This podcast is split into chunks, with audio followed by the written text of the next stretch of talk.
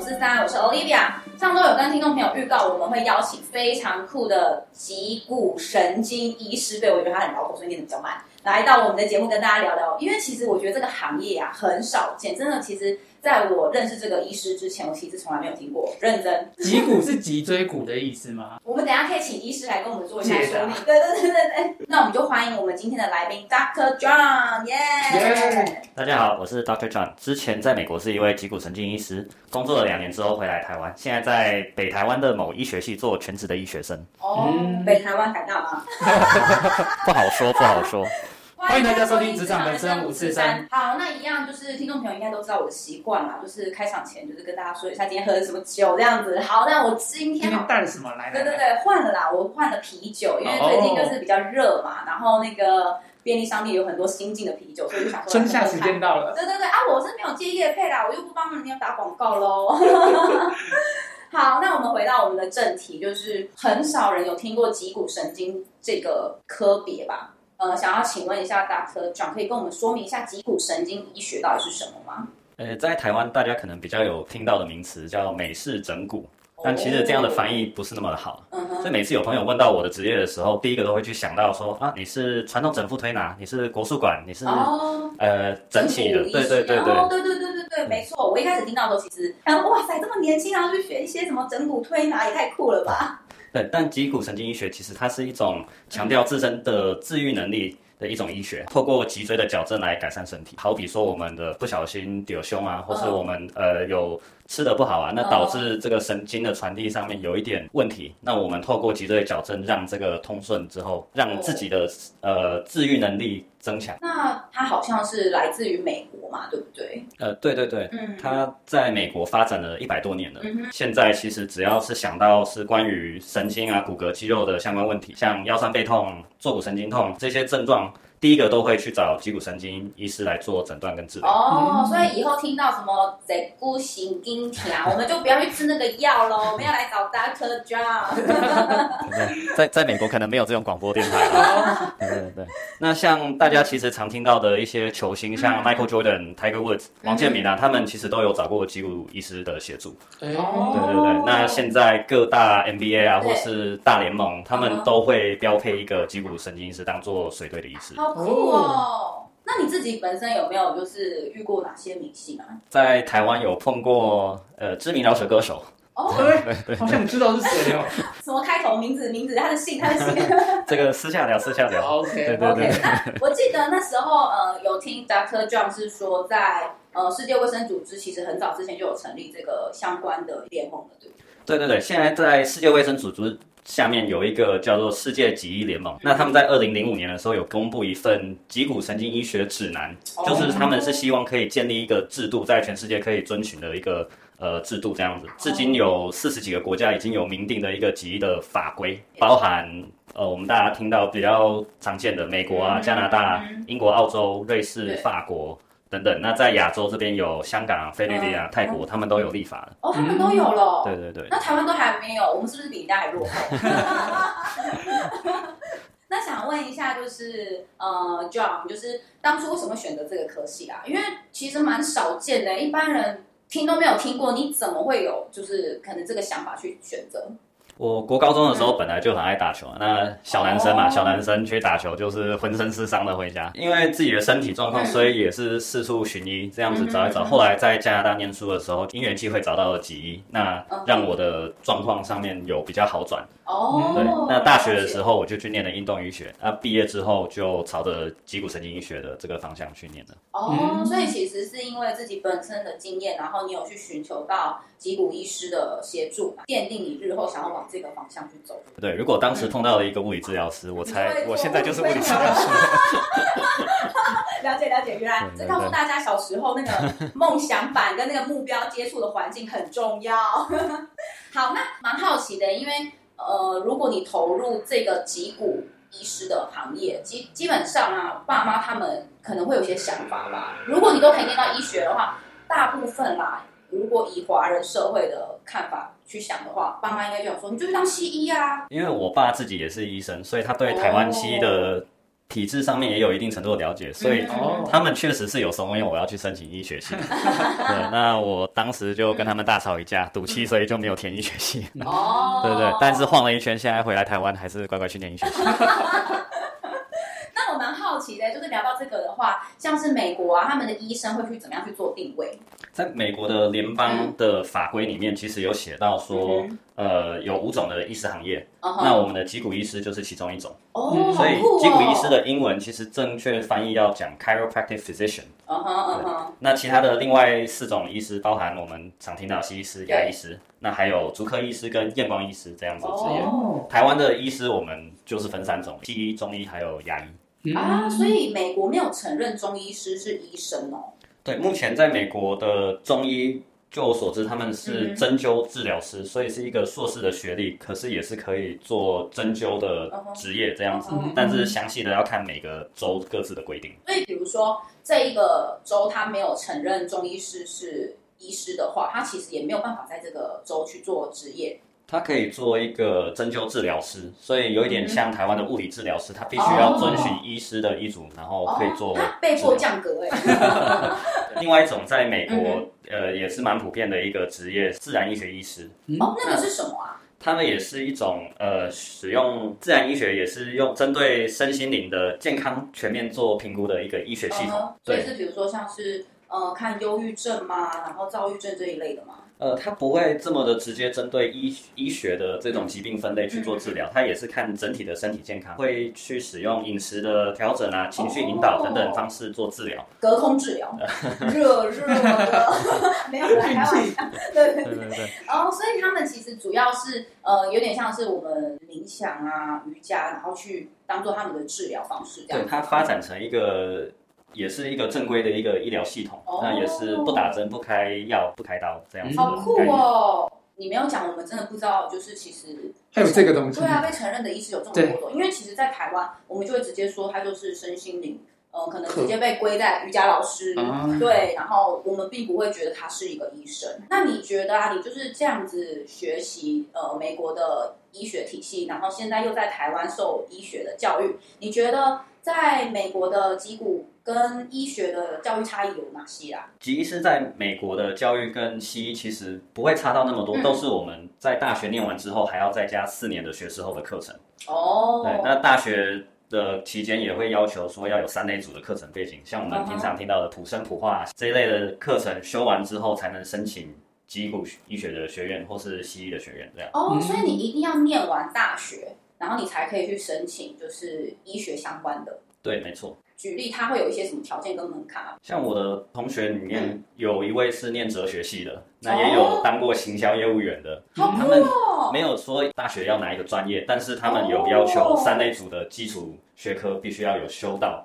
那可是如果他之前像你讲的，他是哲学系的学生，或是他是行销业务啊，或是什么其他完全没有修过，那他怎么样去？取得这个资格要重念大学吗？在美国，其实有很多的社区大学，他们可以专门去补学分。那假设我真的想要去念呃医学系，嗯、我可以去社区大学把这些学分补齐之后再来做申请。那除此之外，你们我先前有听你说，好像脊骨医师是不能开处方签的，是不是？对，因为我们的职业上面，我们没有办法做开药这个动作，嗯、所以在课程上面其实也是。不会去学到药学这一块，哦，但是其他的课程呢，包含我们的解剖学啊、生理学、病理学、心理学、微生物这种东西，跟医学系的课程其实是蛮类似的。再加上我们还之后还有几百个小时的临床实习，哇再通过国考才能成为脊骨医师。所以整个培养过程其实不是大家想的三个月跟着师傅 这样就可以达成的。整整骨推推拿就好了，没有，他其实学的东西也是很多，然后还有你说的上百个小时的实作这样子。对。不好意思，可能要 diss 一下，就是到底跟物理治疗推拿的差异是什么？对，呃，物理治疗是在二战之后，他们当初是为了帮士兵回归正常生活才发展起来的一个复健系统。在台湾目前，物理治疗就是在安德复健科的体系之下，嗯，所以是协助复健医师去做各方面的训练。这样，物理治疗师的课程，他们的教教育背景主要是 focus 在使用各种的仪器，电疗、热敷、超音波等等。哦嗯、那也会搭配复健的运动、肌力训练、平衡感、伸展这样子。哦，但是相较跟脊骨医师他们的徒手治疗课程就会比较少一些。推拿呢，推拿在台湾是。的法律上面，它是中医师的一种治疗方式。对，没错。那主要的概念是要透过气血、筋骨或是经络的调理，这样子去做治疗。嗯，对。通常都会搭配一些什么针灸啊，然后他们就是可能先把把脉啊，然后就是再帮你推两下这样子。对，其实台湾的中医师的训练多半还是 focus 在针灸跟内科跟、呃药草这一块为主。哦。其实在，在呃推拿的真正有在做推拿的中医师还是少数。那可以跟我们聊聊，就是脊骨神经它的治疗流程是怎么样子的进行吗？所以在美国的时候，我们通常出诊会是一个小时，那这一小时就包含了病史询问、理学检查、治疗，或是我们决定要转诊这样。哦，哎、欸，很有耐心哎，通常。在台湾看医生，五分钟就把你赶出来。一个小时哎。对啊，通而且通常五分钟还算久哦。嗯、有时候进去，两分钟，医生就说，你这个可以不用来啦。然后他就默默的，就是你还可能跟他说，可是我这边哪里痛，哪里痛，哪里痛，他还有点为勉为其难的开个药，说好好，那你拿去楼下领药，领药就可以回家了。对啊，他说，哇塞，我在外面等了一整个早上，然后我进去只看两分钟，然后感觉好像也没什么病痛，就是就就被赶出来了，到底是什么意思？嗯、没想到你们看诊会看到一个小时哦。对，因为其实各个检查上面其实都会有蛮多细项，嗯，就好比我们。病史询问，我们就是要了解病人为什么会来到诊所，为什么他会痛，oh. 那痛有没有呃持续好几天，有没有相关的，好比肩颈痛会不会痛到头啊，uh. 会不会有其他肠胃的问题？Uh. 这种通常就是、oh, 呃911就会打了就出去这样。哎、欸，那这样子感觉挂号费比较划算。对，那理学检查部分就有我们常听到的听诊啊、触诊啊的一些动作、骨科的检查，还有拍 X 光。那我们认为有必要，也可以去申请 MRI 或是血检报告。MRI 是什么啊？呃，核磁共振。哦，那就是一个，我们就是，呃，我们 听得懂，对，我们听得懂核磁共振，但是我们听不懂什么是 MRI 啦。好，那就是如果有必要的话，会去拍一些可能更深入的检查，然后你们看完资料才会去做一些更精准的一些诊断，这样子。对，所以下完确定的诊断之后。我们在可以处理的范围内，就是我们刚刚讲的神经、肌肉、骨骼的部分，我们就会去做一个治疗。那事后还会去给营养建议或是复健的训练。那如果我们还是看不懂，或是我们觉得这个问题很大的话，通常就会转诊给呃适合的医疗专业。哦，因为刚刚有提到啊，你们就是蛮多是可能要呃用手的方式去做徒手治疗，那这个会不会有一些什么样子的风险啊？呃，对，大家最怕的就是呃去扭脖子，对，就是什么啪啪啪咔咔咔，然后你就会觉得哦，好像那个通体舒畅这样。可是有些人会很容易很紧张，会觉得天哪，我脖子要被扭断了。对对，那我这边要先澄清一下，我不是帮所有会扭脖子的人来做背书了。对，但是确实扭脖子跟中风这一件事情，大家会很害怕。但是在研究上面，其实中风的发生的机会其实本来就不是很大，所以一个好的研究要做。中风相关的方向其实是有点难度的。那我想要去讲到一篇二零一七年的研究，这一篇招募了三万人的资料去比对，说去看脊骨医师跟看西医师的门诊。嗯哼。那事后追踪发现，呃，看完这两种医疗系统的中风的人的比例其实是差不多的。哦，不管你看哪一个都会中风啊，会中风就是会中风啦。对，对，所以要怎么去解读这件事情呢？其实应该是说，这些人本来就是要中风的，只是他不巧。刚好进去了脊医的门诊，或是西医的门诊。对。但当然，因为中风之前会有一些迹象，可能有头痛啊、不舒服，那才会去看医生。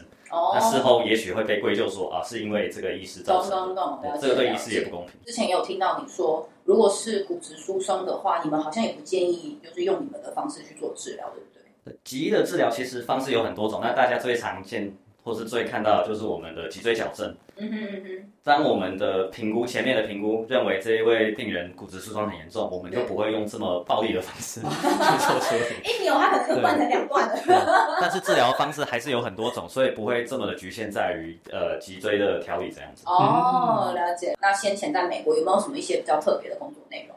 我之前在美国的时候，担任一个美式足球球队的随队医师。哦，大家开始拼命冲撞，跟他们去迈阿密啊，去墨西哥比赛这样子。哦，好酷哦！对，那有没有趁机玩一下？当然要的，当然要的。必须的。对，那一支球队大概就会有三十几个人，有的比较小只，跑得比较快，有的会传球的，像四分卫，那也有是当人墙的那种，就在前面冲撞。那人墙组的球员体型大概都是我的两三倍大。可能介于一百五、一百八十公斤之间。好巨哦，很夸张哎，很难想象哎。都超快的。对对对。那那感觉就是直接把你压死。对，所以呃，我这种体格的可能还是不要去当球员比较好。可是你们这样子，如果帮他们治疗，你扭得动他吗？对啊。对，所以我的体格上面其实是在处理上面有一定的限制。哦。对，那到了一百五十公斤、一百八十公斤，我能做的也许就很局限。动动他的脚趾头。那我们每次比赛的时候都会提早个三四天去场地集训。哦、那我的工作在那三四天就是要呃想办法让他们拉筋啊、放松、缠绷带、固定旧伤这样子，让他们可以好好的发挥。嗯、比赛当天的时候，每个人的旧伤就一定是把它缠得死死的。哦，对对对对对。不能不能在场上再复发这样子。没错，因为我自己本身喜欢看 NBA 啦，然后我喜欢的球星是科比，嗯、他之前就是那个手指断掉，但是他。就是还是要坚持继续上场，他直接把他那手指就缠住，然后还是可以投篮，而且还很准。我真的觉得好屌，哦，就是运动员他们其实都还蛮疯的。对对对对，那到了场上的时候，我们医师的目标又不一样，我们就是要确保他在场上。帮他们加油啊！没有，加油也是一部分。对对，但是在场上，我们就是确保他能打到最后一刻，除非真的是腿断掉了，或是真的脑震荡，那那种哎安全第一，还是要把他拉下来。不过大原则就是，如果能稍微固定肌肉拉伤的，让他回到场上，他们也是想要回到场上的。对啊，而且我觉得美式足球其实很拼哎，就是每个运动员他们就是会想要打到最后一刻，对，不像足球，就是你也大家都会看四组嘛，哎，好像还没有碰到，他们就躲在地上滚了十圈，哇塞，那是疯吗？还是我是用念的，就是好像他们的差异很大。就是足球，大家比较爱惜自己的身体，就是呃，有时候可能中场就觉得，啊，我不行，我要下去，我要下去。对对对，他脚没事，还硬要就说好痛好痛，医生救命，把我抬走。但是每次足球就真的蛮拼命的。先前的经验啊，就是在美国，你其实也是职业了一段时间，然后其实好像嗯，会跟着一些球队到处去做一些。呃，治疗兼旅行，蛮好奇的。那时候，呃，薪水待遇，我那时候其实刚毕业开始，所以我的薪水比较低，嗯、我一个月有大概三千美金。一个月就有三千美金吗？然后这是比较低，是不是？你知道台湾的医生可能听完就会生气。对，那我们的这一科的职业到了比较稳定五年或者十年左右，嗯、薪水一般大家会大约会在八千到一万美金左右。你说一个月吗？嗯、对对对对。我知道蛮多美国的算法是用年薪去算，比如说，呃，他们会有什么保证几个月吗？或是他会有什么额外的 bonus 或是什么奖金之类的吗？还是他其实就是一个月一个月？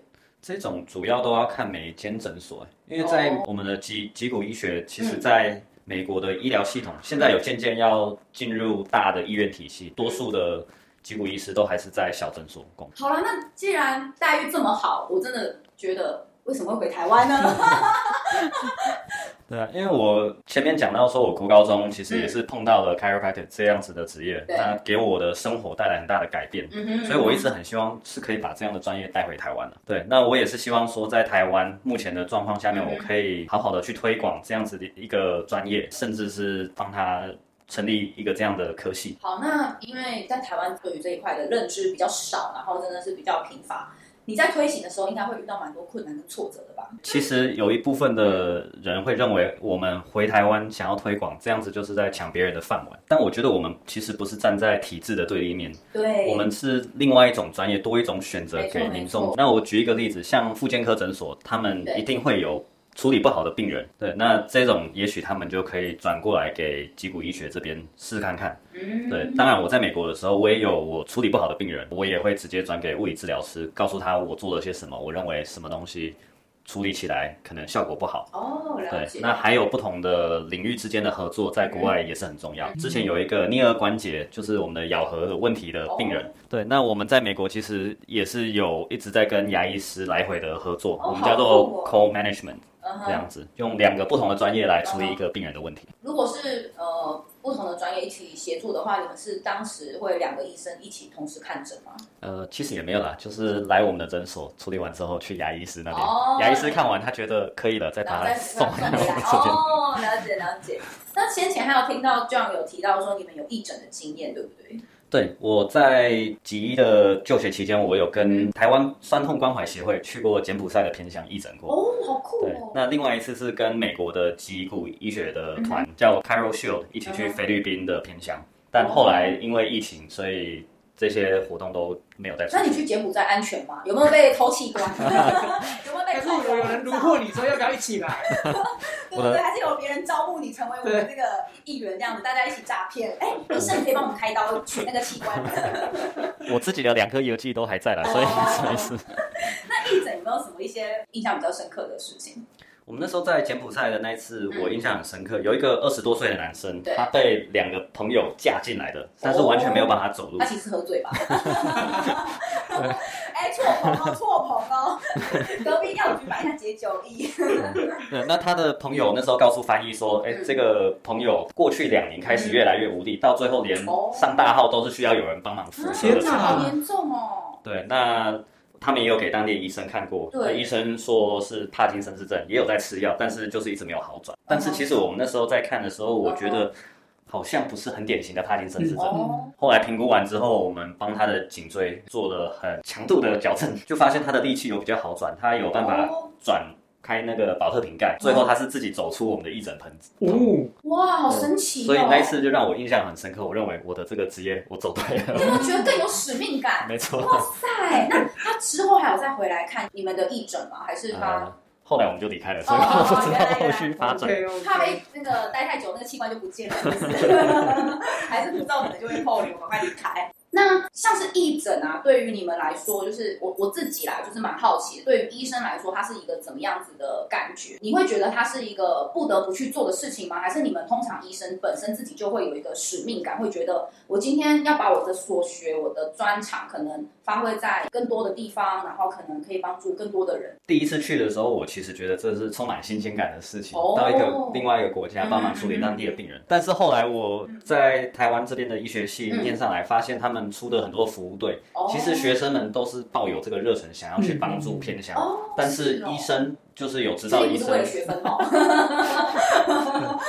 医生相对来讲就会比较难找到，因为他们可能不是单单纯单纯的只有一个新鲜度，或是想去旅游这样子的状况。因为毕竟他们还要上班，他们要有呃养家糊口。所以通常义诊的话都是以学生为主。对，医生会比较难找，但是这些真的有在持续义诊的这些人，真的是心中有非常高的热忱，他才有办法持续这样子的活动。毕竟学生他们出去其实还是应该有医生带着吧，没错，他们应该没办法，就是哎，我自己所学，然后就随便直接到当地就说，来，我帮你看看那样敲，哎，扭扭脖子啊，然后什么整整脊椎，应该是还是要有医生在旁边去帮你做一些指导，然后跟一些监督吧。对，没错。嗯，那医生本身呢，因为他们在。义诊这段时间其实是没有薪水的，对啊，所以这个也会让很多医生退却。所以我蛮好奇的，就是如果真的是像你说的，也真的有医生，他真的是长久的去担任这样子的义诊的话，他的收入来源是怎么样？看老婆会不会赚钱啊？哦，了解，哇塞，那真的要有很伟大的另外一半 哎。对对对，哇，那真的真的要非常的 respect 他们，而且真的要很感谢。对。最后啊，我想要就是问一下，我觉得现代人啊，其实他们蛮多一些文明病的，他其实也不算是真的生病。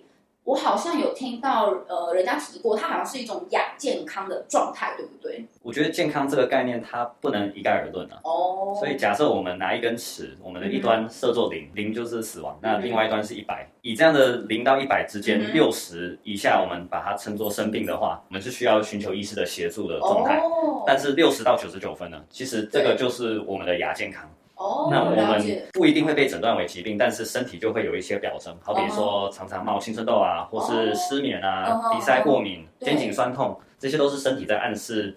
呃，一个不完全健康的一个状态。哦，了解了解。在短时间内，身体会触发一个一些机制来做代偿。嗯嗯。那好比说，我今天水喝的少，那我相对尿就会尿的比较少。对。那天气比较冷，身体就会颤抖啊，让身体的体温升高一点点。所以它其实就是身体各个机能去帮你维持你的平衡，就就是避免让你产生疾病这样子。对。那当这个平衡一直持续在失衡的状态的时候，我们就会称作亚健康。再严重一点，就会变成疾病。如果今天我如果有一个亚健康的症状的话，我应该要怎么去治疗或者去改善它？这时候我就会推荐去看脊骨医学。哦，来找你就是了。对。嗯，可不可以跟我们分享有一些比较健康的方式啊，可以去维持这个 balance？OK，我觉得最简单的方式其实就是每天自己去感受一下身体了。好比说，我们吃了一个大餐，我们会觉得胃很胀，那个就知道下一次不要这样做。哦，对，这就是身体告诉你的一个反应，说。但是如果你吃完大餐，你觉得很爽？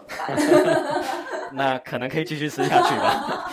对，那另外一种，好比像是坐太久，哦，会觉得腰酸背痛。嗯那我们知道这个姿势可能没办法维持的这么久，就是可以适度的起来走一走，哦，看看这样子身体有没有改善。但是很重要一点就是，当发现这种不对劲，其实持续一段时间，那还是要去找医疗专业做咨询。哦，难怪医生就是病患都看不完呢，就是因为现在可能百分之九十九大家都有亚健康的状况，嗯然后其实大家只要有稍微不适，尤其我觉得长辈他们很容易就是直接就去看医生。对，我有时候是真的不舒服，然后我在那个门诊外面可能就等了一整个早上，然后才看到我，然后我就会觉得，嗯，真的这么多人都有身体不适的状况啊？对啊，就是会蛮疑惑的，想说有必要就是比如说像我们提到亚健康，他就一定都只能去看医生吗？他是不是其实有时候是可以靠一些什么？哎，我透过运动啊，或是怎么样去调整，让他其实身体就可以渐渐的恢复健康。对，我觉得这方面其实是我们以医疗人员是非常需要教育民众的，并不是什么东西都往大医院跑，对，而是自己要判断哪些东西自己可以处理。没错，我那个脚断掉，我在那边等了一整早上，我真的很想哭。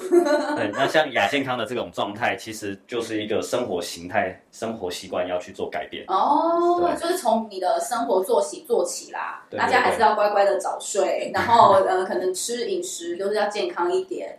对，我们不能期望一颗药去改变我们的身体健康，嗯、这个还是需要依赖我们自己的自主的管理的方式。了解了解。那 John 想问问你，怎么看待就是脊骨这个产业跟它的未来？我觉得台湾其实应该不只是脊骨医学了，我觉得在台湾其实整合医疗不是一个常态。我这边的整合医疗指的是不同领域的健康专业专家一同合作，像我们一般的民众，好比说眼睛痛会去看眼科，嗯、对。那眼科医师会观察到糖尿病引起的视网膜病变，就会转给新陈代谢科。Oh. 但是除了两个医师互相的合作之外，还有我们的营养师啊、mm -hmm. 心理师、按摩师等等的，大家都可以互相合作、互相帮忙，都有可以贡献给病人的自己的专长。哎、oh, 欸，那会不会真的有医生他可能就是指？在自己的领域是很专业的，像我们刚刚提到，他如果眼睛痛去看眼科，然后医生他也查不出病因，如果他自己本身他就是没有其他的经验，是不是可能他就没有办法去做判断？